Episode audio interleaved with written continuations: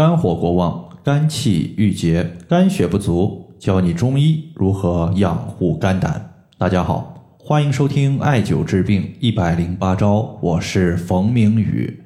今天呢，咱们重点针对肝的一个养护，和大家简单的说一说。下面的话，我们来看一位朋友他在微信公众号后台的留言。这位朋友他说：“冯明宇老师，我是一位有慢性肝炎的患者。”平时两个肋骨经常感觉不舒服，还有一定程度的肝肿大问题。请问老师，中医如何调养肝脏？想要调养肝脏，我们首先要了解一下，在中医的眼中，肝它是如何出现问题的？这些问题呢，它又可以具体的细分为哪几类？最常见的和肝相关的一个情况呢，我们可以划分为三类，包括肝火旺盛。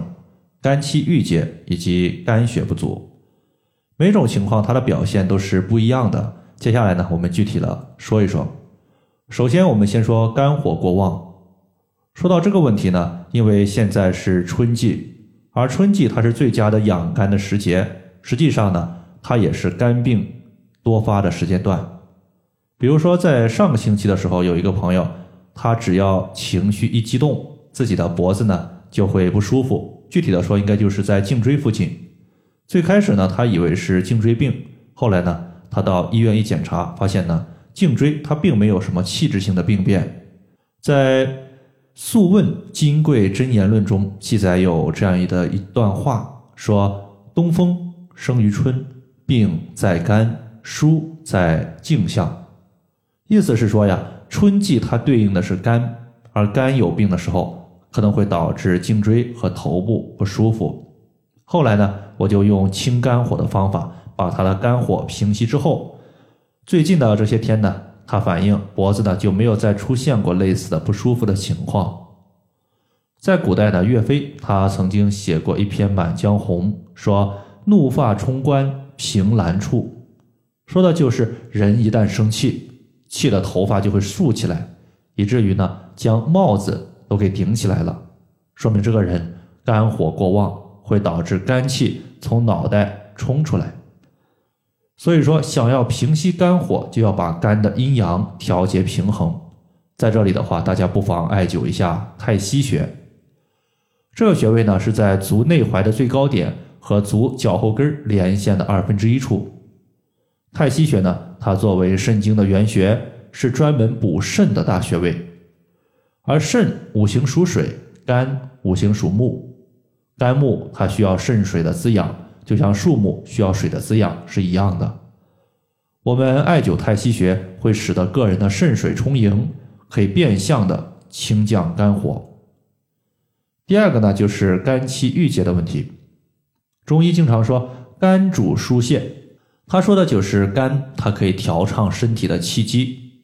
当我们身体之中气儿不顺的时候，比如说自己呢在工作上受到了委屈，不知道和谁倾诉，此时呢这个委屈这股气它就憋闷在心里，它从而就会诱发肝气郁结的问题。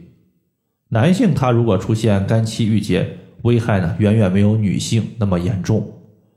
女性如果肝郁特别多，最容易诱发乳腺类病症，比如说。乳腺炎、乳腺增生、乳腺纤维瘤、乳腺囊肿，甚至乳腺癌。所以说，疏肝气在这里呢，大家不妨试试膻中穴。膻中穴呢，在人体两乳头连线的二分之一处。这个穴位作为人体八会穴之一的气会，是身体气之精气交汇的地方，也是专门解决和气相关病症的地方。那么肝气不舒，明显的和肝气有关，属于是气的相关病症，故而取膻中穴。最后一个呢，就是肝血不足。肝血它是血液的一部分，而血液呢，属于是人体阴液的一部分。阴液它主要呢是起到滋养人体的五脏六腑和全身的其他器官。比如说中医有这样一个说法，说目受血而能视。说的是眼睛受到肝血的滋养，所以呢，他看东西就特别清楚。反之，一旦肝血不足，对于眼睛的滋养不够，不是眼睛干涩，就是视力下降，或者说飞蚊症。如果你想要养肝血，在这里的话，我推荐两个比较简单的方法。第一个呢，就是五味入五脏，即酸入肝，苦入心，肝入脾，心入肺，咸入肾。我们可以适当的吃一些酸味的食物，来调补肝脏，滋生肝血。最常见的酸味食物，你像山楂、五味子、乌梅、白芍，它都属于是酸味的食物，都可以呢拿来吃，或者说直接泡水。第二个呢，大家可以艾灸一下足三里穴。足三里穴呢，在犊鼻穴下三寸，这个穴位我们都知道，它是一个调节胃不舒服的一个相关穴位，归属于胃经。那么为什么说我们用胃经的穴位来解决肝的病症呢？因为脾胃乃是后天之本，气血生化之源。我们艾灸足三里穴，促进脾胃的功能，可以促进脾胃进一步把食物转化为气血。所以呢，可以用胃经的足三里来调补肝血不足。同时呢，我们用脾经上的穴位其实也有类似的效果，比如说。脾经的血海穴，你艾灸之后呢，也有调补肝血的作用。好了，以上的话就是关于养肝的情况，就和大家简单的分享这么多。